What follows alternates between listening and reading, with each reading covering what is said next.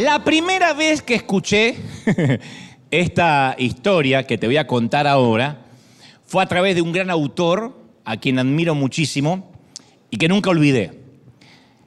Y al momento de titular este mensaje, pensé en buscar la manera en que tú tampoco te lo olvides nunca y que siempre relaciones este título con lo que Dios va a decirnos hoy.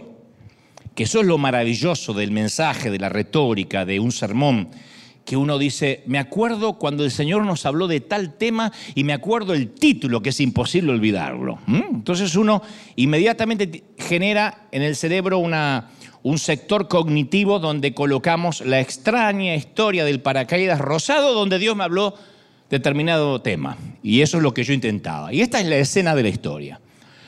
Tú y yo y otra media docenas de amigos sobrevolamos el Pacífico en un pequeño avión privado. Vamos a Qatar a ver la gran final. No dije nada. Puede ser Marruecos, Francia, qué sé yo. De pronto, el motor estalla en llamas y el piloto sale corriendo de la cabina y dice, nos vamos a estrellar, grita, nos vamos a estrellar, tenemos que saltar. No es una opción, tenemos que saltar o nos estrellamos. Es bueno que el piloto sepa dónde están los paracaídas, cómo nos tenemos que colocar, porque nosotros no tenemos la menor idea y encima con los nervios menos. Así que los distribuye, somos pocos, nos da unas pocas indicaciones, nos colocamos en la fila mientras que él abre la puerta, hay que saltar. Y es entonces cuando el primer pasajero que está ahí para saltar se aproxima a la salida y grita por sobre el ruido del viento y dice, ¿podría pedir algo?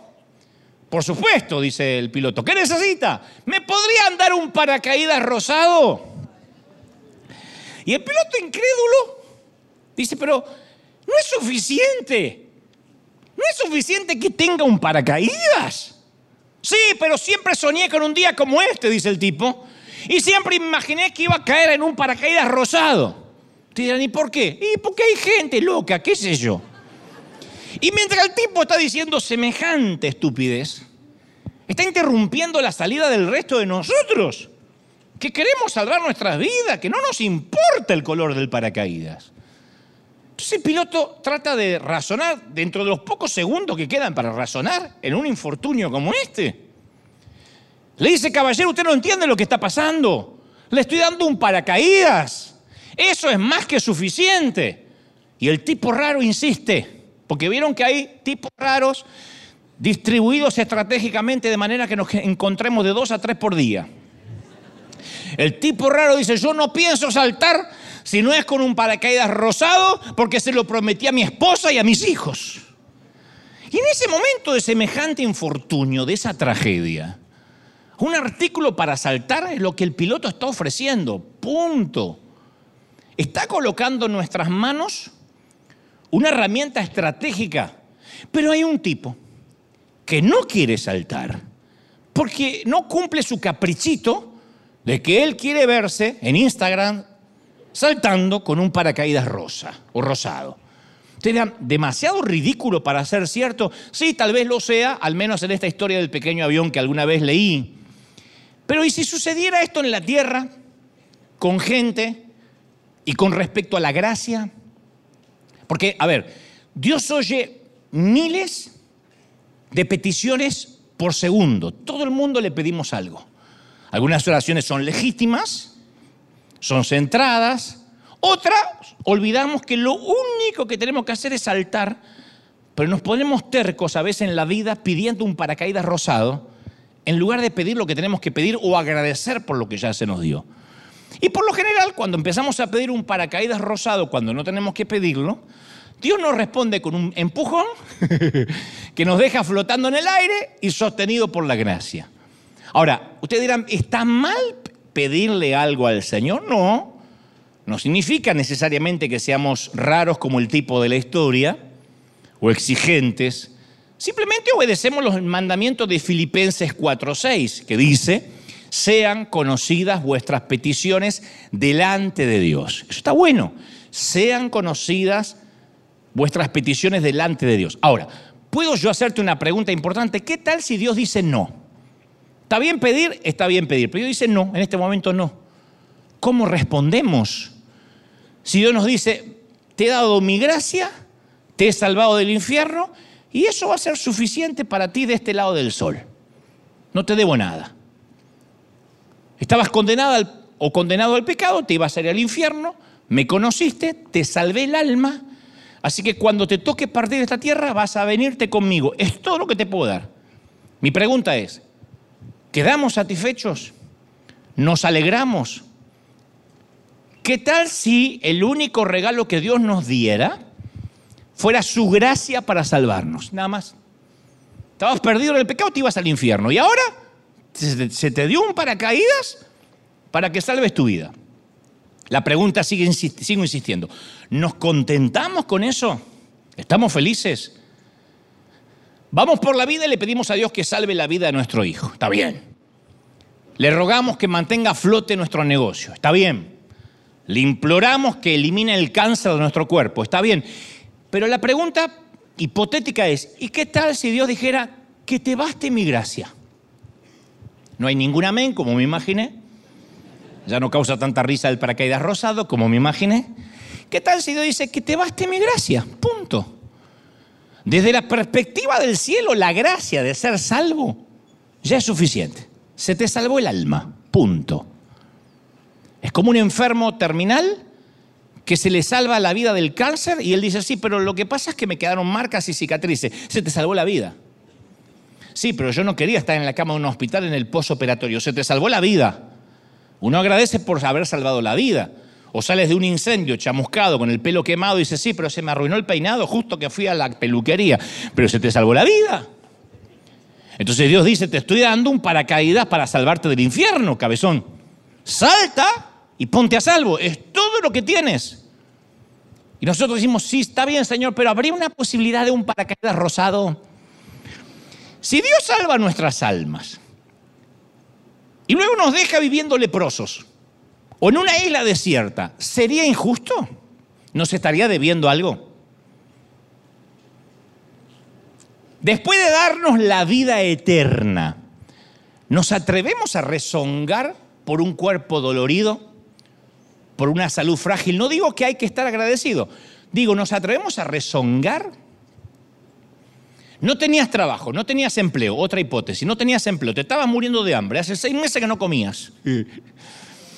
De pronto consigues empleo y te molestas porque no te dan una hora para comer. Yo sé que puede haber de esos en el otro servicio, no acá. Pero se molesta. No puede ser. Pero me están usando, no soy un esclavo, nada más te dan 45. No tenías empleo. ¿Podrías rezongar que te dicen comen 45 minutos o en media hora? Volvamos al tema que nos compete. Si Dios nos da las riquezas eternas, Jerusalén, cantamos hace un ratito, esa ciudad santa a la que queremos ir todos, ¿todavía nos atrevemos a lamentar la pobreza terrenal? No obstante, te voy a decir algo, a priori, antes que se depriman y se suiciden en masa. Te voy a decir esto. Dios no nos ha dejado creo que a la mayoría, si no a todos, solo con la salvación. Porque si tienes oídos para escuchar estas palabras, los medios para haber llegado hasta aquí, ya tienes gracia sobre gracia. Si además desayunaste, ni te cuento. Ya tienes gracia sobre gracia, ¿sí o no? Porque la mayoría somos salvos y también somos bendecidos. Tenemos calzado. ¿Mm? Nos podemos dar una ducha de tanto en tanto, aunque sea los miércoles. Pero también existen ocasiones cuando Dios, después de darnos su gracia, oye nuestras oraciones y nos dice, mi gracia es más que suficiente para ti. Punto. ¿Eso es injusto? ¿Dios sigue siendo bueno cuando el resultado no lo es tanto? Alguien se recupera del cáncer y decimos, qué bueno que es Dios, aleluya, Dios es bueno nos dan un aumento de salario y decimos, Dios es bueno, Dios es bueno, Dios sabe que necesitaba un aumento y una promoción puesto que estaba tapado de deuda. Dios es bueno. Logramos ingresar a la universidad a la cual aplicamos. Nuestro equipo gana. Y decimos, Dios es bueno, Dios es bueno. ¿Qué es una falacia? Entre paréntesis es una falacia en un mundial, en una Copa América, en la CONCACAF, decir que hay gente orando para que gane su equipo, porque todos pueden orar. Y Dios no pertenece ni a Brasil, ni a México, ni a Argentina. Dios sigue siendo Dios y no tiene nada que ver con el juego. Eso depende de cada uno, de los juegos, de un montón de situaciones, pero no tiene que ver Dios. Algunos se deprimen por esto, pero es así. No puede ser que yo diga, no, no, no, a los mexicanos yo no los escucho mucho. Portugal casi los escucho, pero tampoco. No. Pero nosotros decimos, Dios es bueno, nos dio una alegría al pueblo. ¿De verdad? Ahora la pregunta es, ¿daríamos gracias a Dios de igual manera si las circunstancias fueran diferentes? Dios es bueno en la maternidad y en el cementerio. Dios es bueno en la fila del supermercado, pero en la fila para conseguir empleo. Dios es bueno en los días de provisión y en los días de recesión. Porque José tuvo un sueño y dijo que veía siete años de abundancia y siete años de escasez, y que ambas eran permitidas por Dios, ambas estaban bajo el paraguas divino. La pregunta es, ¿Dios sigue siendo bueno aunque las circunstancias no lo sean? Porque si no tenemos que rever que hemos creído. Si no, lo que, no venimos a la iglesia porque Dios es Dios, sino porque compramos un seguro médico, un seguro de vida. Entonces, la mayoría de nosotros entendemos esto, que es teología básica. Bueno, el Señor me dio la salvación, punto. Pero después, sin querer, es como que firmamos o sentimos que firmamos un eh, acuerdo contractual con Dios, como si fuera un contrato unilateral. ¿Qué es un contrato unilateral? Un contrato que firma una sola persona. Y para que un contrato tenga sentido tienen que firmar las dos partes. Pero uno siente que firma un contrato y que Dios también lo firmó. Dios nunca lo firmó, nosotros lo firmamos. ¿Cuándo lo firmamos ese contrato unilateral? Cuando dijimos, Señor, yo prometo ir a la iglesia y servirte, pero si tú, Señor, a cambio, salvas mi matrimonio. Yo, Señor, prometo que si sanas a mi hijo, no dejaré un día de orar. Señor, cuida mi trabajo y yo te prometo que también voy a dar todo de mí para servirte. Y es un contrato que uno firma. ¿Dios puede salvar a nuestro hijo? Sí, o puede que no. Y no nos debe nada. Y entonces cuando Dios después no satisface nuestras expectativas, quedamos girando en un torbellino de preguntas. ¿Estará Dios enojado conmigo? ¿Se habrá esfumado? ¿Será que su poder es limitado? ¿Lo habrá superado el diablo? ¿Será que esta vez el Dios no tuvo fuerza? Y mi pregunta sigue siendo, ¿qué creemos de Dios cuando la vida no es tan buena como debería ser? ¿Por qué si el matrimonio fracasa, si el hijo se pone rebelde, si la suegra se queda en casa, enseguida dudamos si Dios sigue siendo bueno? Cuando Él prometió o dijo que la bondad de Él era igual a que no tengas nunca una tormenta en la vida o que las cosas siempre te vayan bien. El apóstol Pablo conocía la, la angustia de una oración que no es contestada. Pablo, el apóstol. Y en la segunda carta de Corintios, capítulo 12, versículo 7, él dice, y para que la grandeza de las revelaciones no me exaltase desmedidamente, me fue dado un aguijón en la carne, un mensajero de Satanás que me abofeté continuamente, ¡paf! Caminaba y ¡paf! Le daba una bofetada a Satanás. Para que no me enaltezca sobremanera, para que no me salga el argentino que tengo dentro. Respecto, por lo cual, he rogado tres veces al Señor que lo quite de mí. Tres veces. Y el Señor me ha respondido, me ha dicho, bástate con mi gracia. Mi poder se va a perfeccionar en tu debilidad. Mientras sea débil, mi poder va a crecer, mientras seas débil. Entonces yo veo a un hombre que encabezando su lista de oración, había una petición no identificada por nosotros que dominaba sus pensamientos. Y le asignó un código secreto a su ruego, una cosa entre él y Dios, una espina. Él no dice qué espina era, dice una espina clavada en el cuerpo. Dios sabía cuál era la espina, él sabía cuál era la espina. Nosotros que leemos las escrituras y las cartas de Pablo no sabemos cuál es la espina. Presumo que a veces el dolor es tan íntimo que no queremos dejar un documento escrito sobre papel de lo que estamos pasando. Muchos oramos así, Señor, tú sabes aquello. tú sabes aquello otro, que ni lo queremos ni decir porque hasta nos avergüenza delante de Dios. Dios ya sabe, ya se lo dijimos una vez. Esa es la, la manera de orar de Pablo. O quizá había hecho la oración tan a menudo que recurrió a un tipo de abreviatura y simplemente la llamó espina, de eso que siempre hablamos, Señor. Aquí estoy para hablarte otra vez de la espina, Padre. Abrevió la oración.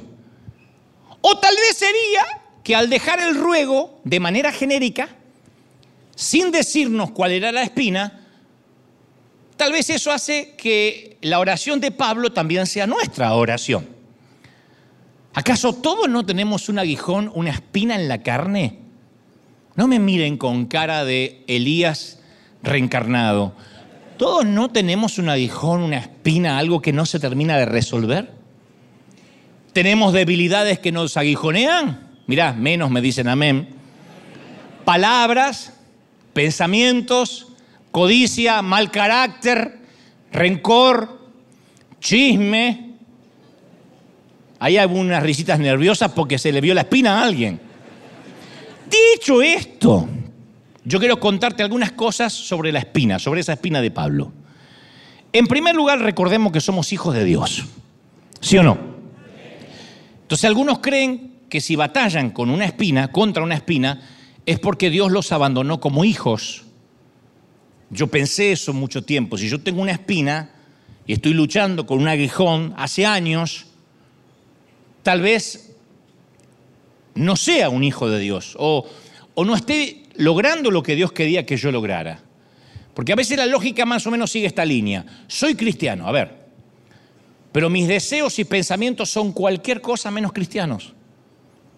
Hay gente que dice, ningún hijo de Dios tendría las luchas, debe tener las luchas que yo tengo. Para mí que soy huérfano.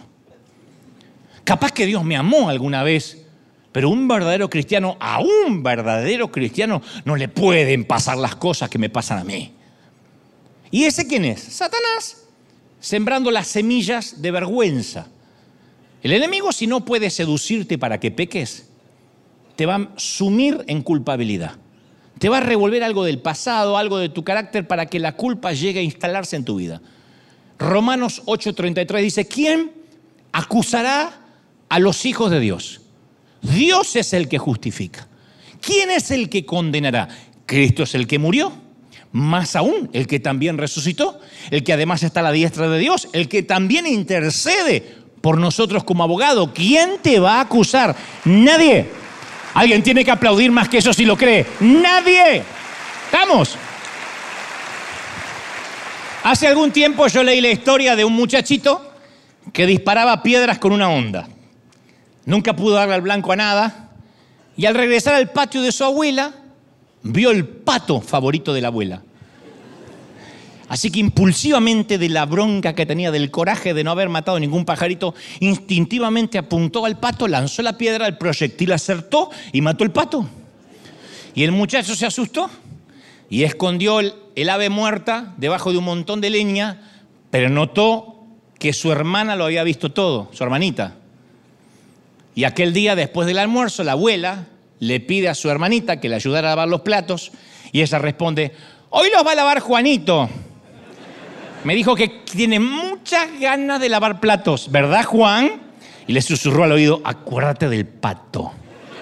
Recuerda el pato. De modo que ese día Juanito lavó los platos. ¿Qué otra alternativa tenía si su hermana lo estaba extorsionando? Y así siguió días y días y días. Juanito siempre lavaba los platos para sorpresa de la abuela y ella susurraba, recuerda el pato. Luego de varias semanas, harto de la extorsión, decidió que cualquier castigo iba a ser mejor que lavar platos toda la vida. Así que busca a la abuela y confiesa que, había lo, que lo había matado.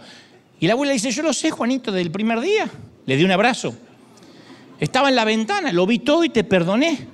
Yo me preguntaba, ¿Cuánto tiempo ibas a permitir que tu hermana te extorsionara? Lo había perdonado, pero todavía pensaba que era culpable. ¿Por qué? Porque prestó atención a las palabras de la acusadora. Y a nosotros también nos acusan a diario. Nos acusan de mentir, de inmoralidad, de codicia, de ira, de arrogancia. Y en cada momento el acusador presenta cargos contra nosotros. Él anota cada error, cada desliz. Y este fiscal actúa de oficio. Actúa de oficio, no tiene otro objetivo que llevarnos a juicio y presentar la acusación. Incluso su nombre significa acusador. Apocalipsis 12:10 dice, el acusador de nuestros hermanos, el que los acusaba delante de nuestro Dios día y noche. O sea que no hay descanso para el diablo. Nosotros nos tomamos vacaciones de cristiano, el diablo no. El diablo sigue siendo diablo 24 horas. Jesús murió para que nadie pueda acusarnos. No más platos de agua sucia, no más penitencia, no más hermanas que extorsionan. Nunca más la frase recuerda el pato. Cuando alguien te diga recuerda el pato, nunca más.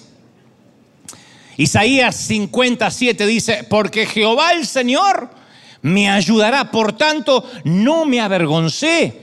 Por eso puse mi rostro como una piedra como un pedernal y sé que nunca seré avergonzado. Alguien tiene que recibir esta palabra. Si yo no voy a ser avergonzado, nadie puede acusarme. ¿Lo crees, sí o no? Pero a veces vamos y decimos, Señor, yo no merezco tu perdón otra vez.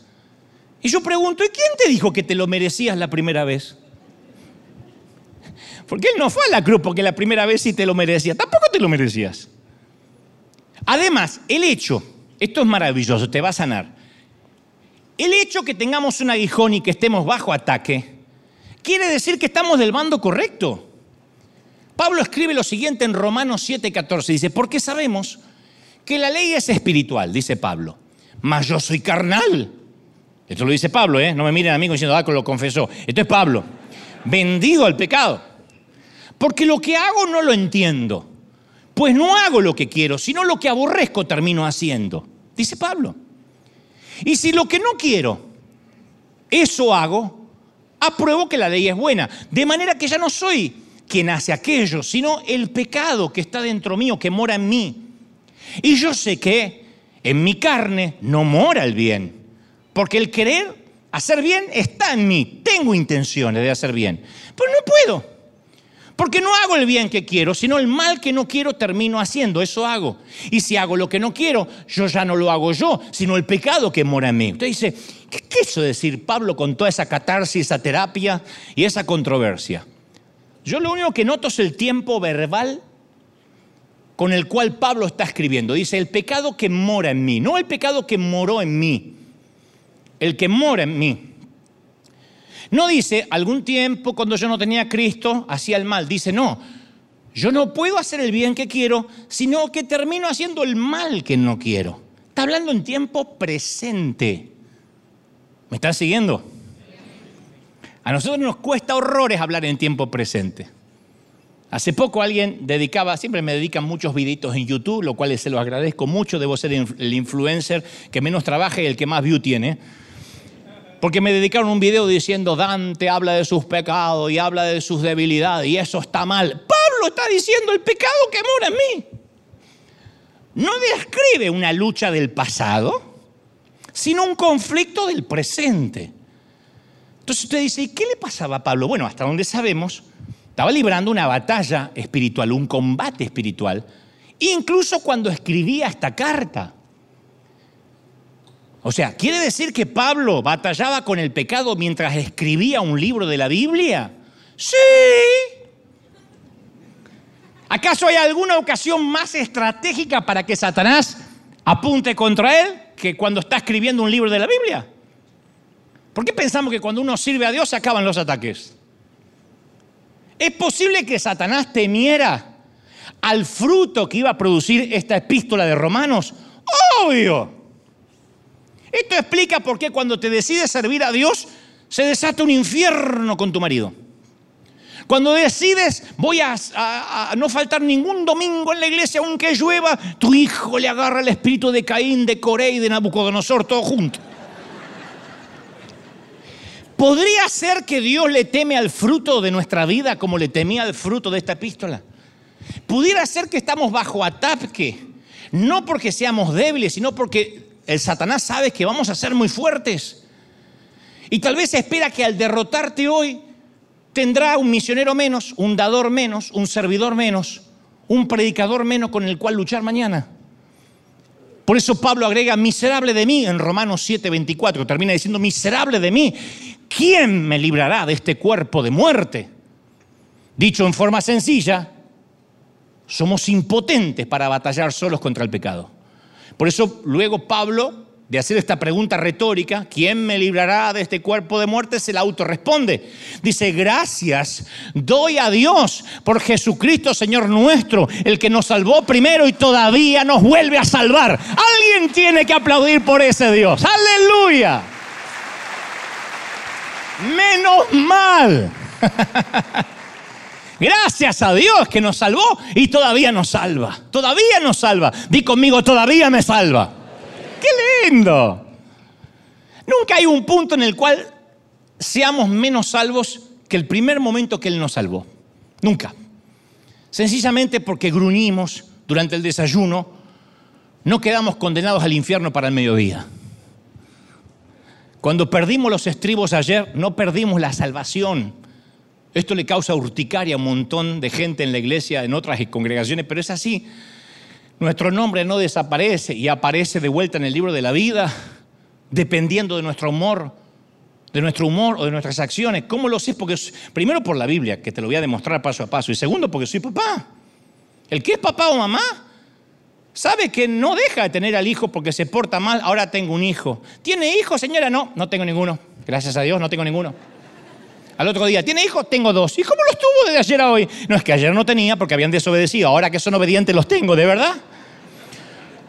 Un bebé que ensucia el pañal deja de ser tu hijo. Cuando está limpio es tu hijo. Bueno, para algunos padres sí, pero la madre no. Dice Romanos 8.1, pues ahora ninguna, ninguna, di conmigo ninguna. Qué lindo, me gusta. Por eso los pastores hacen repetir, porque es un vicio. Digan conmigo ninguna. Ay, qué lindo. Ninguna condenación hay. No, ya está, ya está. No. No se emocionen tanto. Es una palabra nomás, si no me voy a terminar como los demás. Ninguna condenación hay para los que están en Cristo Jesús, no hay. Somos salvos no por lo que hacemos, sino por lo que Cristo ya hizo, no por lo que haga, sino por lo que Cristo ya hizo. ¿Están recibiendo esta palabra? Bueno, volviendo al tema de la espina. Vamos al tema de la espina. En algún momento en el sendero de la vida, sufrimos el aguijonazo de una persona, de un problema, de una situación. Y nuestro paso en la vida se nos convierte en cojera. Tal fue el caso de Pablo. Uno no recibe un aguijón a menos que se esté moviendo. El aguijón duele, una espina en el, en el pie duele cuando uno se está moviendo. Si estás durmiendo, no te duele tanto. Y el aguijón solo se recibe cuando uno se está moviendo. Pablo nunca se detuvo. Tesalónica, Jerusalén, Atenas, Corinto. Si no predicaba, estaba en la cárcel debido a su predicación.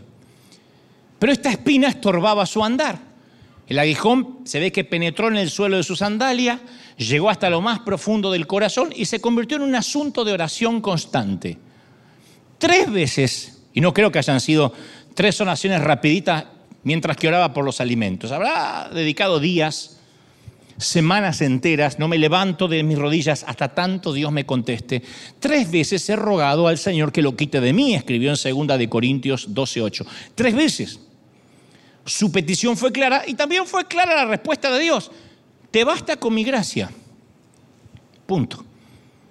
Ahora, la pregunta, ¿y qué era el aguijón de la carne? Nadie lo sabe con seguridad, a pesar de los, que los teólogos e historiadores lo han debatido por, años. Pero estas ideas que te voy a compartir ahora son las siguientes candidatas. A ver con cuál nos identificamos. Number one, número uno. Ah, me puse bilingüe como Maldonado. Hasta ahí llegué, number one. Y number two. Así puedo seguir hasta el 10. Número uno, tentación sexual. Pablo batallando contra la carne y quizá, después de todo, el tipo era soltero. No digo que el soltero necesariamente batalle más que el casado, pero el tipo era soltero. Y describe la tentación como alguien que lo conoce de primera mano, la conoce de primera mano. Dice, yo sé que en mi carne no mora el bien, porque el querer hacer el bien está en mí, porque no hago el bien que quiero, sino el mal que no quiero, eso hago. Romanos 7, 18. ¿Está Pablo pidiéndole a Dios que lo libere de una vez por todas de la sed lujuriosa por esas aguas prohibidas? Puede ser. No hay que pensar que la gente que está en las escrituras eran asexuados necesariamente, eran ángeles encarnados. Como sea, si esto fue, qué bueno que Pablo batalló como cualquier ser humano.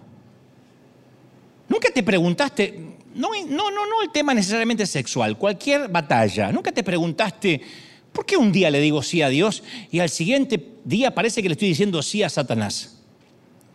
¿Por qué si ya sé los mandamientos de Dios, ¿Por qué después en la semana parece que no tengo el deseo de obedecerlos? Este conflicto no significará que no soy santo, de que no soy salvo, lo cual es peor. Y estas son las preguntas de Pablo y de muchos creyentes. El domingo, por ejemplo, lees Mateo 5:22, que dice, cualquiera que se enoje contra su hermano, que se enoje, no dice que lo agarres a trompada, que se enoje, será culpable de juicio. Pero para el martes se te vuela la paloma te bajan los buitres y querés ahorcar a tu marido mientras ronca, con la almohada, despacito. Pero si habías leído que vas a ser culpable de juicio, sí, pero te olvidaste. Lees Mateo 5:28. Cualquiera que mira a una mujer para codiciarla ya adulteró con ella en su corazón. A las dos horas estás mirando traseros ajenos por Instagram. No pasa acá, pero en otro servicio hay muchos. Lees Mateo 5:37 y repites, sea vuestro hablar sí, sí, no, no, porque lo que es más de esto, de mal procede. Pero cuando hablas, exageras un poquito, nunca permites que la verdad te arruine una buena historia. ¿Alguno no entendió esa frase? No importa. Le agrego, le quita. Le agregas un condimento, le pones algo de tu cosecha, exageras un poquito, mientes. Tú dices, si yo ya sabía que tenía que decir sí, y sí o no y no. Lees Mateo 7.1 y te enteras que Jesús dice, no juzgues, para que no seas juzgado. Pero no pasa una semana sin que sentencies a alguien y lo condenes por las redes. Y si no lo condenas por las redes porque eres de River y te da vergüenza que te vean, dice, ay, pero mira esto lo que predica, qué locura, mira la panza que tiene este, y te pones a jugar. Bienvenido, bienvenida a la guerra del alma. Tu batalla es idéntica a la que libraba Pablo dentro de su corazón. Pablo quiere un paracaídas rosado. Y Dios responde, ¿acaso no es suficiente que tengas un paracaídas? Que mi gracia te baste, que mi gracia te baste. Todo lo que necesitas es mi gracia. ¿Sí o no? Number two.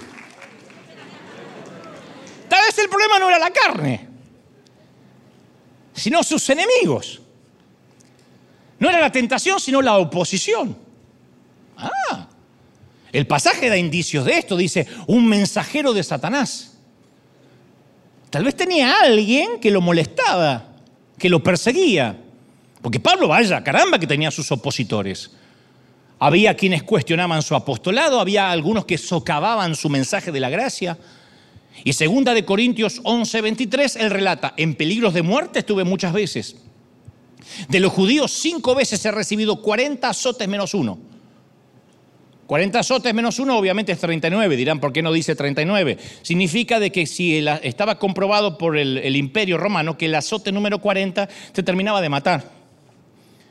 Hasta el azote 39 habría tendones, venas, arterias, y te dejaba semi-muerto. El latigazo número 40 era el tiro de gracia. Entonces él decía 40 menos 1.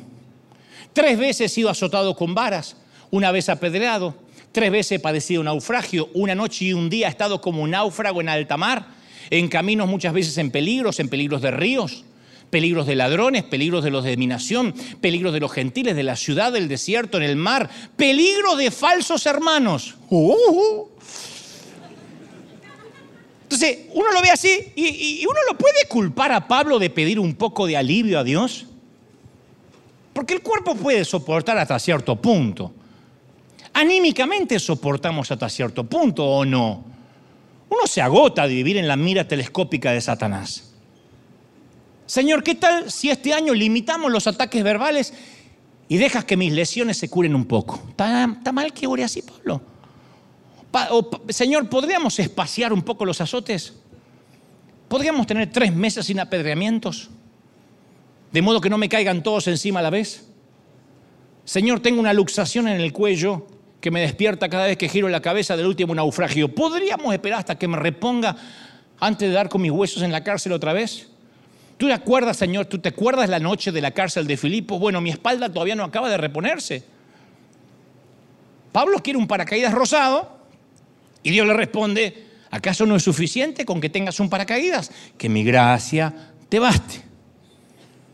Hay gente que dice, pero yo ya no puedo más, se me juntó el divorcio, con que mi hijo se fue, con que eh, la enfermedad, con que la quiebra y no puedo más. Eh, Dios sabe que no puedo más. Y Dios dice, que mi gracia te baste. No despierta amén, no, hay, no te despierta un aplauso, pero te está diciendo lo que le dice Pablo. Número tres, hay de los que pensaban de que Pablo se merecía cada latigazo, lo cual nos abre una tercera posibilidad. Algunos piensan que el aguijón de Pablo era su temperamento. Se ve que cuando estudiaba los pies de Gamaliel se quedó dormida, dormido el día que trataron el tema del carácter. Porque antes de conocer la gracia, Pablo había matado cristianos. Pablo era un asesino serial. No se dedicaba a trabajar en la migra. Era un asesino serial. Ah, porque cualquiera con un uniforme y una placa se hace el machito. Él, mataba gente. Después que conoce la gracia, en sus escritos acribillaba a los creyentes. Y yo sé que acá la cosa se va a poner peleaguda, pero síganme. Si me atacan del otro lado, defiéndame los de casa. Algo curioso. Todos los legalistas que conocí reconocen que Pedro negó al Señor, que David era un adúltero, que Jonás desobedeció. Pero cuando hablan de Pablo creen que están hablando de Jesús. No sé por qué. Le reconocen los errores a todo. Y bueno, Moisés era hombre. Y Abraham hay que entender que era hombre. Y bueno, Jonás también. Y Gedeón. ¿Y Pablo? Como si Pablo fue un ángel del cielo. No.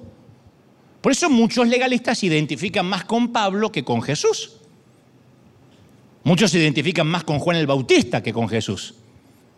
Muchos dicen, yo no tomo ni siquiera una copita de vino como Juan el Bautista. Bueno, Jesús transformó el agua en vino. Pero muchos se identifican con el que más se refleja. Y Pablo, yo lo leo, lo he leído toda mi vida, era un tipo de mecha muy corta. Ejemplo, alguno se va a identificar. En Gálatas 2.11 escribe, porque cuando Pedro vino de Antioquía, le resistí cara a cara porque era de condenar. Le resistió cara a cara, yo me lo imagino. Cara a cara se le puso. Y estaba así como el arquero de Holanda con el argentino ahí. Cara a cara.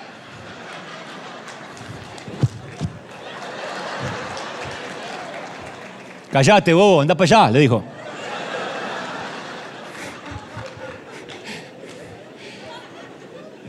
El tipo era diplomacia cero. Menos tacto que un manco.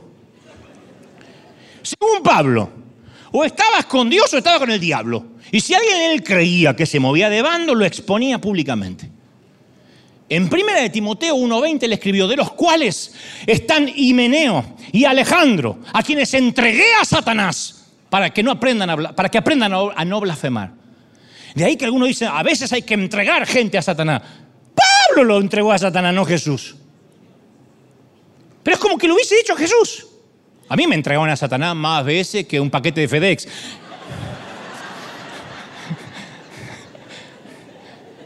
UPS, a Satanás le entrego a Dante. Ya me lo entregaron tantas veces. Vivo en la puerta de Satanás yo porque me entregan todos los días. Pero porque se agarran de Pablo. Todo el mundo que caía al alcance de la lengua o de la pluma de Pablo se podía dar por liquidado. Yo no estoy poniendo en duda la canonización de las epístolas paulinas. Las epístolas paulinas están aquí porque son canónicas, porque fueron inspiradas por Dios. Yo no las estoy poniendo en duda. Los salmos fueron inspirados por Dios. En el medio David adultera y se acuesta con una mujer que no es la de él.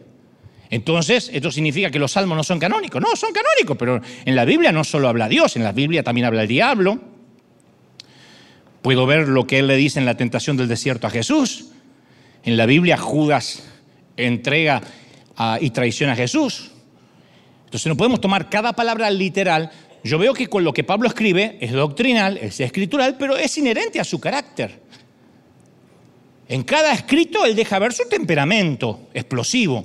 Está bien, porque no se puede fundamentar la doctrina de la iglesia de Cristo si no tiene carácter. Pero es como una palabra predicada detrás de un púlpito. La palabra es verdadera, pero es imposible separarla de la personalidad de cada predicador. Que el tipo grite durante todo el sermón no significa que Dios te está gritando. El predicador grita. La palabra es la palabra. Y el tipo en vez de hablar grita. Porque cree que son todos sordos o porque toda la vida quiso ser político y no lo dejaron, no sé. O porque no lo dejan hablar en casa y se aprovecha a gritar en público. Que el tipo llore mientras predique o esté enojado durante todo el sermón, no significa que Dios está llorando y que Dios también está enojado. Así que, vuelvo a Pablo, es posible que su espina sea el temperamento. Pablo quiere un paracaídas rosado, le dice, Señor, cámbiame el carácter, porque a veces me bajo de la cruz y lo quiero ahorcar a Pedro, y el Señor dice, ¿acaso no es suficiente que tengas un paracaídas? Que mi gracia te baste. Número cuatro. ¿Me están siguiendo, sí o no? Se puede argumentar que la espina no fue ni la tentación, ni la oposición, ni, las habilidades para las relaciones públicas, quizás fue su cuerpo. Recuerden al final de una de las cartas que dice, mirad en Gálatas 6:11, miren con cuán letras grandes, con cuán grandes letras os escribo de mi propia mano. Se ve que escribía con grandes letras, no era una metáfora, una licencia poética. Tal vez sus ojos eran débiles. A lo mejor nunca se recuperó de aquel camino a Damasco. Dios captó su atención con una luz tan brillante que Pablo quedó ciego por tres días. Y capaz que nunca se recuperó por completo. A los Gálatas les dijo en un momento a los Gálatas, en Gálatas, Gálatas 4:15, les dijo, si hubieses podido, os habéis sacado vuestros propios ojos para dármelos. Yo sé que me aman tanto que me hubiesen dado sus propios ojos. ¿Por qué diría eso? Porque tal vez tenía un problema de vista. En la profesión de Pablo, la limitada agudeza visual, eh, visual podía ser un riesgo ocupacional. Porque es difícil viajar si no se ve el sendero.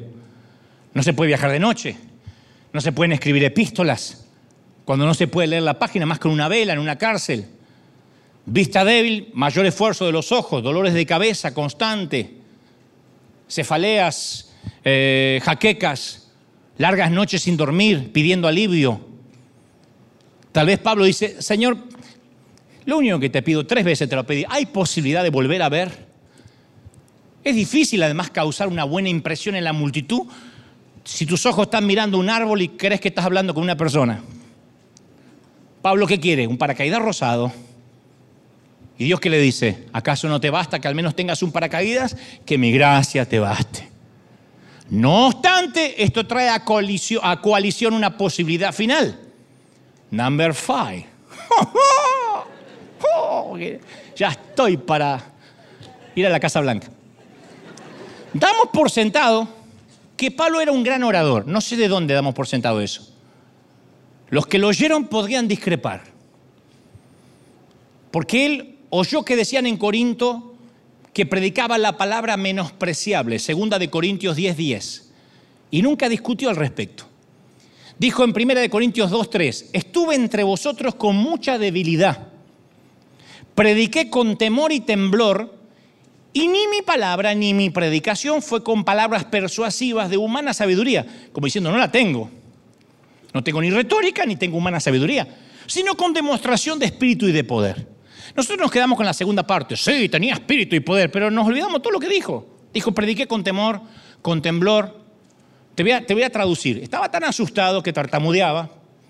Sé que me olvidé lo que decía. Y el hecho que ustedes oyeran algo fue porque Dios habló a través mío. Así que Pablo está diciendo, yo no tengo el talento que quisiera tener.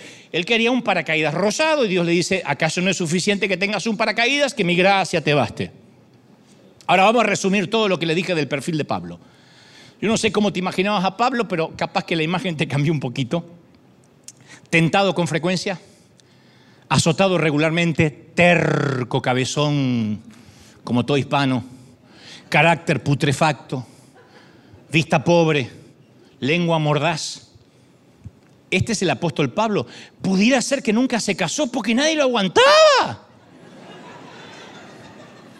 Me van a matar los religiosos. Pero sí.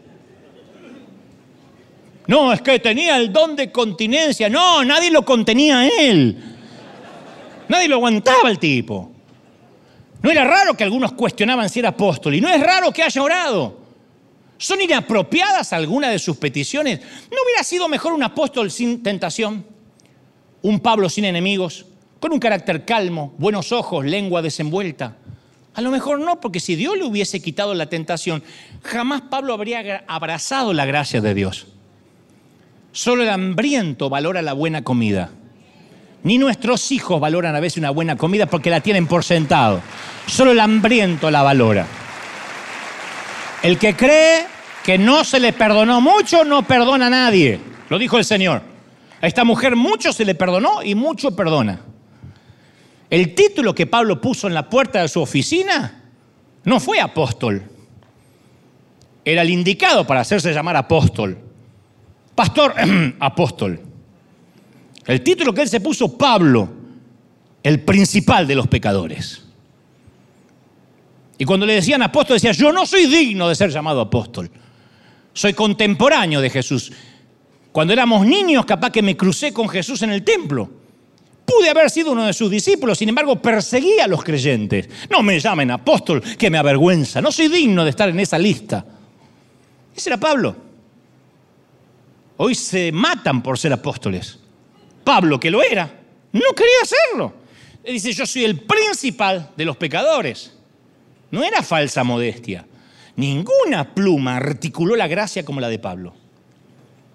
Eso quizás sea porque ninguna otra persona apreció la gracia tanto como él. Él mataba a los creyentes. A ver si nos entendemos. No era que era un borrachito, que tenía problemas matrimoniales y llegó a Cristo. Mataba a los creyentes. No sabemos cuántos mató.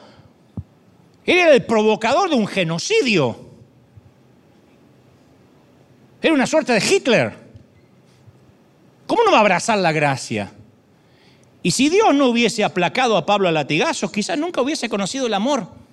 Fue Pablo el que escribe en 1 Corintios 13:3, si entregase mi cuerpo para ser quemado y no tengo amor, de nada me sirve. Y vaya, él sabía lo que era entregar el cuerpo para ser quemado, para hacer, recibir latigazo, para lo que sea. Porque siempre la persecución tamiza los motivos. Antes de la pandemia, las iglesias estaban repletas de gente. Una pandemia, tres gotas de moco, quedó la mitad. La persecución, la pandemia, un chino comiéndose murciélagos, tamiza los motivos, los cuela. Y si Dios a Pablo le hubiese hecho manso y gentil, ¿quién hubiese enfrentado a los legalistas? ¿Quién hubiese confrontado a los hedonistas, retado a los criticones? Pablo tenía un carácter, tenía que tener carácter creo que lo, elige el Señor por su temperamento. Eso no significa que no tenga que tener con una soguita cortita, porque enseguida Pablo perdía demasiado el temperamento. La carta a los Gálatas, a los Gálatas está en nuestra Biblia porque Pablo no soportaba una gracia diluida. Él dijo que usaréis la gracia para pecar más de ninguna manera. Nadie hubiese escrito con semejante vehemencia. Las cartas a los Corintios están en nuestra Biblia debido a la intolerancia de Pablo por la fe mediocre. Él dijo, lo que tienen no es fe. Entonces la franqueza de Pablo no, no, era, no, no, no era Roberto Carlos, ¿se acuerdan? Yo quiero tener un millón de amigos. Que Roberto Carlos fue un precursor, antes de las redes ya tenía un millón de amigos. Pero logró muchos discípulos Pablo. ¿Y qué tal los ojos de Pablo? Si Dios le sanaba la vista, ¿habría tenido las revelaciones que tuvo? Porque mientras que el resto de la gente observaba el mundo, Pablo tenía visiones tan grandes que no las podía expresar en palabras. En 2 de Corintios 12:3 dice, "Y conozco a un hombre, hablando de él en tercera persona. Si en el cuerpo, fuera del cuerpo, no lo sé, eso lo sabe Dios, que fue arrebatado al paraíso, donde oyó palabras inefables que al hombre no les he dado expresar. De tal hombre, de ese hombre, me voy a gloriar. Pero en mí mismo no me voy a gloriar en nada, Si me voy a gloriar va a ser en mis debilidades, porque sabía que si fue arrebatado hasta el cielo, no fue porque era el más santo. Gracias. ¿Y qué me dices de la oratoria de Pablo? Nada intoxica más que la aprobación de una multitud. Nada más nocivo que los fans del campeón. Yo puedo lidiar con las críticas porque lidio muy bien con los aplausos. Para los que dicen, ¿y cómo te aguantas las críticas? Que las críticas las tomo de quién vienen. Pero para tomar las críticas de quién viene, tengo que tomar los aplausos también como de quién vienen. Yo estoy consciente que los que hoy gritan Osana van a gritar crucifícale en tres días. Siempre. Y esto no para mí, esto para ustedes. El que hoy victoria y te dice, vamos, vamos, campeón, mañana al primer error te liquidó, porque así somos. Es el complejo del trapecista. Miramos a alguien que sube, que sube, que sube, que sube hasta que nos duele el cuello y queremos que se caiga. Entonces los aplausos pueden marearnos, desenfocarnos mucho. Sencillamente Dios pudo haberle dado el aguijón para mantenerlo sobrio al apóstol, para que no se crea los aplausos de nadie. Entonces el Dios que detesta el orgullo hace lo necesario para evitar que Pablo caiga víctima del orgullo. Entonces te preguntas por qué Dios no elimina la tentación de tu vida. Señor, quita la tentación, estoy harto de caer en lo mismo. Si lo hiciera, tal vez te apoyaras en tu fuerza o en tu doctrina en lugar de hacerlo en la gracia de Dios. Él sabe que necesitas unos cuantos tropezones para convencerte que la gracia es suficiente para tu pecado. Te pregunta por qué Dios no elimina los enemigos que tienes. Tal vez porque quieres que ames como Él ama. Porque cualquiera ama a un amigo, pero pocos aman a su enemigo. ¿Qué importa si no le caes bien a todo el mundo? Su gracia es más que suficiente para que contentes al público de uno, para que le agrades a Dios. Te preguntas por qué Dios no cambia tu personalidad. Es posible que tú también tengas algunas áreas ásperas. Dices cosas que lamentas, haces cosas que después cuestionas dices, ay, no puedo con mi carácter, es que me sale de adentro. ¿Por qué Dios no te hace más como Él? Sí que lo está haciendo, solo que todavía no terminó. Y hasta que no termine, su gracia es más que suficiente para vencer tus defectos. Te preguntas por qué Dios no te sana. Estás harto de vivir a medicamento. Tener pastillas en la nevera, en la mesa de luz, depender de la insulina. Y te preguntas una y otra vez, Señor, ¿por qué? ¿Por qué tú no me sanas? ¿Por qué tú no, no haces la obra de una vez? Si Él ya te sanó. Porque si estás en Cristo tienes un alma perfeccionada y un cuerpo perfeccionado. Pero capaz que su plan es darte el alma ahora y el cuerpo cuando llegues a tu último hogar. Él nunca prometió que sí o sí, con la salvación, incluía el paquete de la salud. Y tal vez escojas sanar partes de tu cuerpo hasta que llegues al cielo y otras partes no. Dios sabe y conoce lo que nosotros no conocemos. Yo he visto mucha gente sanarse en una cruzada de milagro y nunca jamás volver a pisar una iglesia. Entonces Dios está más interesado en nuestro alma que en sacarnos de una silla de ruedas. Es duro, pero siempre es fácil. Dios está, no está tan interesado en cuándo lleguemos a la tierra prometida, sino en cómo lleguemos hasta ahí. Dios no le importa qué logremos, sino en quién nos estamos convirtiendo. Y si para convertirnos en una persona mejor de lo que somos, tiene que valerse de alguna espina, se va a valer. Pero si no lo hace, si no te sana, si esa persona difícil no se va de tu empleo, si esos hijos con los que lidias no cambian rápido el carácter, ¿todavía tienes razón para agradecer? Si Dios te diera, pregunto lo que dije al principio, nada más que la vida eterna, ¿pedirías más que eso? No, su gracia es suficiente para que seamos agradecidos. Mi papá era un borracho y mi mamá estaba enferma de cáncer. Dios sanó a mi mamá del cáncer, me la regaló 40 años y a mi papá le quitó la borrachera. Pero si hubiese muerto de cirrosis mi papá y mi mamá de cáncer, pero la salvación hubiese llegado a los Goebbels, ¿yo sería menos agradecido? No. Claro, hubiese sido un niño más triste todavía. ¿Te preguntas por qué Dios no te da cierta habilidad? Dice, ay, si tan solo fuera cantante, ¿por qué Dios no me dio esa voz? Ay, ¿por qué no me hizo futbolista, escritor, misionero? Pero ahí estás, sordo para las notas, desafinando como gallina torturada, capaz que lentos de pies. No te desesperes. La gracia de Dios es suficiente para concluir lo que empezó. Y hasta que no termine, permítele a Pablo que te recuerde que el poder está en el mensaje y no en el mensajero. El poder está en el mensaje, en la palabra no en el cartero.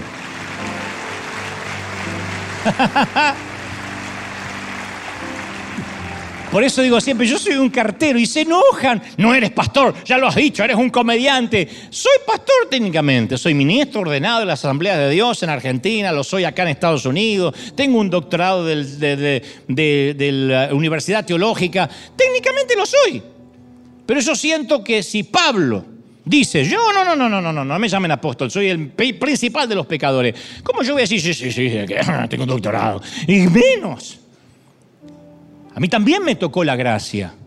Su gracia es suficiente para hablar con claridad aun cuando nosotros no podemos hacerlo.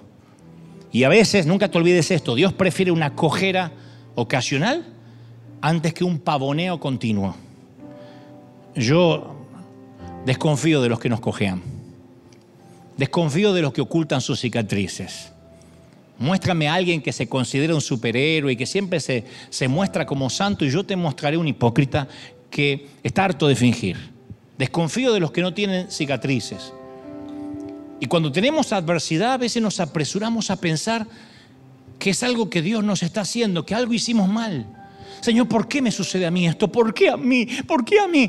Pablo nunca lo vio de esa forma. Dijo, para evitar que me volviera un presumido, para evitar que me volviera un petulante, un canalla, y que estas revelaciones sublimes no me hicieran volar más alto de lo que debo, una espina me fue clavada en el cuerpo. Entendió el propósito. Pablo tenía la fe para entender que esa irritación era un regalo. Lo consideró un obsequio. Él sabía que nada destruye tan rápido la efectividad de una persona como el orgullo. Por eso la espina la tomó como un regalo de Dios. Él vio que era algo que Dios estaba haciendo por él, más que algo que Dios le estaba haciendo a él. Él no dijo, Dios me está haciendo esto a mí. Él dijo, lo estás haciendo por mí, porque me amas. No te voy a soltar la mano, Pablo. Bástate con un paracaídas.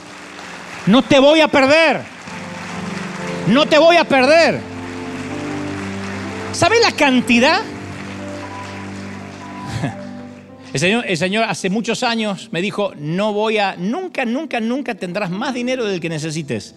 Vas a administrar millones para mi reino, pero nunca tendrás dinero personal. Y es verdad. Nunca, nunca, nunca, nunca pude tener en la cuenta dinero ahorrado, nunca. Nunca. Y el Señor me dijo en esa profecía, fue, recuerdo, en una reunión de hombres de negocios en Uruguay, hace muchos años.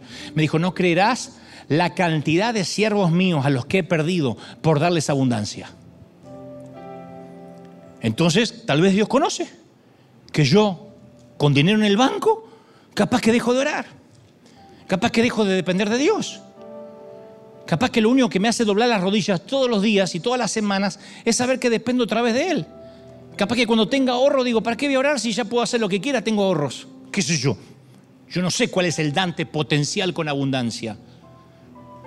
Pero sé que quizá Dios que me conoce dice, este le, le doy un poquito de más y lo pierdo. Dios no le dio a Pablo lo que pidió, pero el apóstol recibió un regalo mejor a largo plazo. Te basta con mi gracia, pues mi poder se va a perfeccionar en tu debilidad. Dice Pablo, por tanto, gustosamente voy a hacer alarde de mis debilidades. ¿A dónde encontrás hoy un predicador que hace alarde de las debilidades? Queridos hermanos, ¿cuántos chismearon esta semana? Yo chismeé. ¿Cuántos chismearon de envidia? Yo tuve una envidia. Él dijo, haré alarde de mis debilidades para que permanezca en mí el poder de Cristo. Fíjate, ahí está el secreto para que el poder no se vaya. ¿Querés el poder de Dios? Hace alarde de las debilidades. ¿Qué tal? ¿Qué tal, pastor? No, no, no, no, pecador. Ay, ¿qué tal, hermano? Usted se le ve la santidad. en maquillaje, debajo de esto no sabe lo que hay. Alarde. Cuando él dice, yo alé hablar de mis debilidades, no suena como un tipo que se resignó a sufrir. Lo, veo como un tipo gozándose en las debilidades, porque si la gracia es mayor por eso.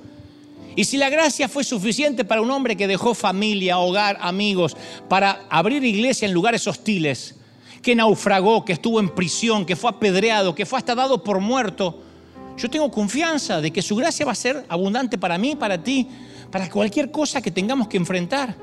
Y si exige una espina para que nos haga comprender algunas cosas, es porque nos amas mucho como para sacarla. Dios dice, te saco la espina y te voy a perder. La espina va a estar ahí. Agradece por la espina. Dios tiene el derecho a decirnos que no. Y tenemos razón para decirle gracias. ¿Lo crees o no? Así que para terminar, la próxima vez que el fiscal acusador te señale tu aguijón y te diga, recuerda el pato, míralo a los ojos y dile, y tú recuerda la cruz, cabezón. Porque en la cruz fuiste vencido y no tienes autoridad para decirme nada. Y acto seguido, agradece por el paracaídas que se te entregó, sea del color que sea que te haya tocado en la vida. Porque Dios ahora mismo te está respondiendo con un empujón, esos que te dejan flotando en el aire, sostenido por la gracia, y mientras te empuja te dice, te estoy dando lo que necesitas, un paracaídas para salvarte del infierno, así que cabezón salta, ponte a salvo y agradece, agradece. Vamos, celebra al Rey de Reyes, aleluya. Ahora sí, dale un aplauso grande por ese paracaídas que va a hacernos saltar y nos va a sostener en la gracia. Alguien tiene que aplaudir más que eso. Vamos, vamos, vamos. Celebra al Rey de Reyes. Aleluya. Más, más, más, más. Si crees que Dios habló. Si dices, Señor, qué palabra ha tocado mi corazón. Ha tocado mi vida. Bendito eres. Esta va a ser una de las oraciones más difíciles que jamás te han pedido que hagas en conjunto. Nos vamos a despedir, ya nos vamos. Antes aquí y en casa, yo quiero que agradezcamos, pero de verdad, ¿eh? por las espinas. Tú conoces la espina, es algo tan íntimo que no puedes decir qué es. Solamente di espina y el Señor sabe. Agradece por esa espina, sea que sea una minusvalía en el cuerpo, mental, problemas económicos crónicos que nunca terminan, deudas que no puedes salir. No te digo confórmate. Lo que te estoy diciendo, ¿y qué tal si agradecemos? ¿Qué tal si en lugar de pensar que estamos batallando contra Satanás, este mensajero de Satanás viene a causa de que Dios lo permite porque te ama demasiado como para quitarte la espina y perderte? Entonces dile, Señor, sea lo que sea, aunque no entiendo, te voy a dar gracias. Y aunque esto no cambie hasta que me toque partir, voy a darte gracias. Dale gracias a Dios. No vas a escuchar esto en ninguna otra congregación, pero me baso en lo que el apóstol dijo. Dale gracias a Dios por la diabetes. Dale gracias a Dios por depender de la insulina. Dale gracias a Dios por depender de un bastón, por depender de, de la renta de quien te deja vivir de prestado. Dale gracias a Dios por una familia difícil, gracias a Dios por un carácter que no te ha podido todavía el Señor domar hace años. Y cuando crees que está bien, explotas al, tercer o cuarto día. Dile, Señor, gracias, porque de alguna forma, si todavía no me terminaste de cambiar, es porque me amas y porque eres mi, y porque eres mi padre y decides no soltarme. Vamos, levanta las manos y agradece a Dios por la espina. Señor, las espinas de este año, del 2022. Agradece a Dios por las espinas, por los momentos duros. Porque si no hubieses estado triste, no habrías buscado al Señor como lo buscaste. Porque si el Señor no hubiese permitido ese camino de espinas, tú no hubieses ayunado, no hubieses llorado, no lo hubieses buscado por las madrugadas. Y tú dices, Dios es un Dios castigador. No, pero es un Dios que te ama lo suficiente como para traerte a su presencia, porque sabe que su presencia te va a llenar. De otro modo vas a llenarte con alcohol o con cigarrillo o con sexo promiscuo con pornografía. Y Él sabe y no te va a perder. Y Él dice, si yo quito este aguijón, yo no sé si yo estoy convencido de que no vas a orar como oras. Así que le dice, Señor, no entiendo esto, pero para que yo no me crea gran cosa, tú has permitido este aguijón y yo agradezco. Agradece por la pandemia, agradece por los momentos duros, agradece por las personas que Dios decidió llevarse a su presencia sé que las extrañas horrores, pero dile, Señor, gracias porque en tus propósitos cumplieron un plan y te tenían que ir. Y aunque yo no lo entiendo de este lado del sol, no voy a ser egoísta, voy a darte gracias, porque algo tenías planificado. Dale gracias al Señor. Y mientras lloras y mientras buscas su presencia, dale gracias por esta espina. Gracias, Señor. Perdónanos por haber pedido paracaídas rosados, por haber sido tan torpes en orar sin sentido, pero ahora Dios sea hecha tu voluntad. A mí me alegra que el Señor tampoco quería la copa. Así que tener el conflicto me hace parecer a Jesús. Me alegra, me alegra que el Señor dijo, Padre, pasa de mí esta copa, no quiero ir a la cruz. Me alegra que tuvo el conflicto, al menos en el huerto. Y si tienes conflictos, estás, estás pareciéndote a Jesús. Dile, Señor, yo tengo, no quiero más, estoy harto. Pero el Señor me dice, soporta, vamos, vamos, vamos, resiste, resiste. Hay fuerzas del cielo sobre ti, hay bendición de Dios sobre ti. No te dejo hasta que no haya hecho contigo lo que dije que iba a hacer. Te bendice el Señor. Todos orando, todos, todos, todos, todos. Presencia del Espíritu, sopla, sopla, sopla, sopla. Ahí está, ahí está la mano de Dios. Ahí está la mano de Dios. Levanta tus manos y bebe, bebe, bebe. Estás recibiendo fuerzas para el año que viene. Aunque no termina todavía diciembre, el Señor me dice, yo estoy fortaleciendo a mis hijos. Yo estoy fortaleciendo a mi pueblo para los tiempos que van a venir. Agradece por la espina. Agradece. ¿Quién sabe? Quizás se termina el tiempo del aguijón. No obstante, dile, Señor, aunque no entienda, gracias. Aunque no entienda, gracias. Ahora es cuando la iglesia, ahora se ven los verdaderos hijos de Dios.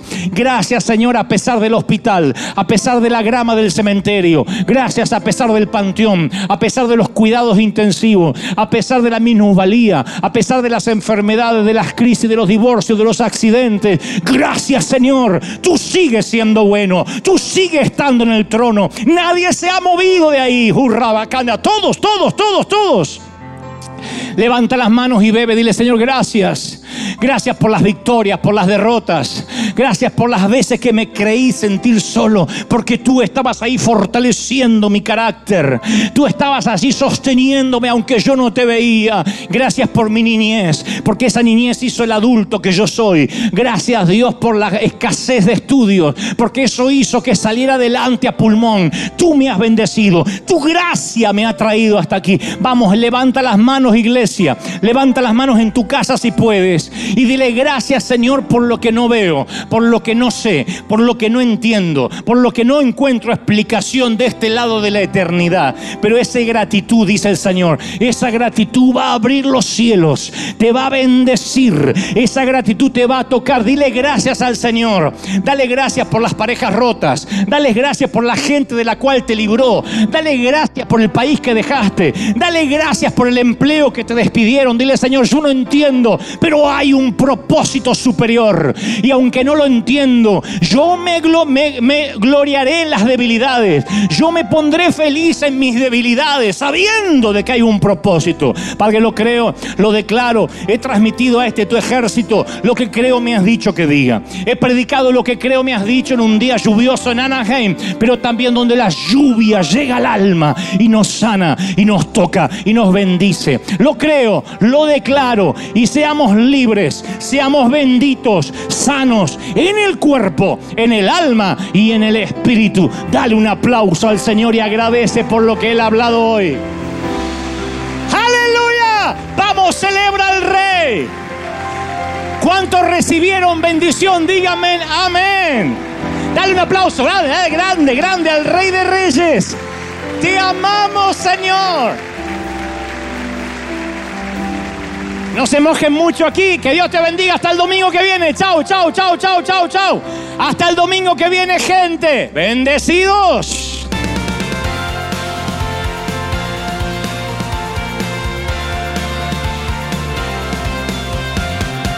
Apareciste una noche de soledad, abandonado y perdido te reconocí. Tu voz diciéndome no temas, yo estoy aquí Padre me envió por ti y me curaste las heridas, me sanaste mi Jesús.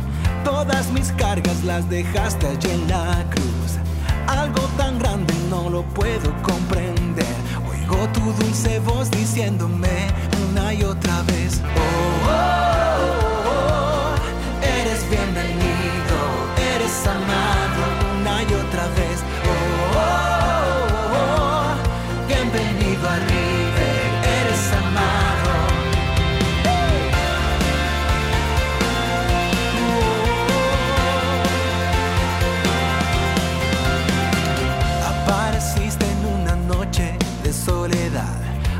abandonado y perdido te reconocí. Tu voz diciéndome no temas, estoy aquí.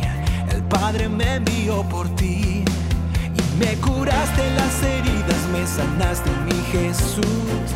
Todas mis cargas las dejaste llenar.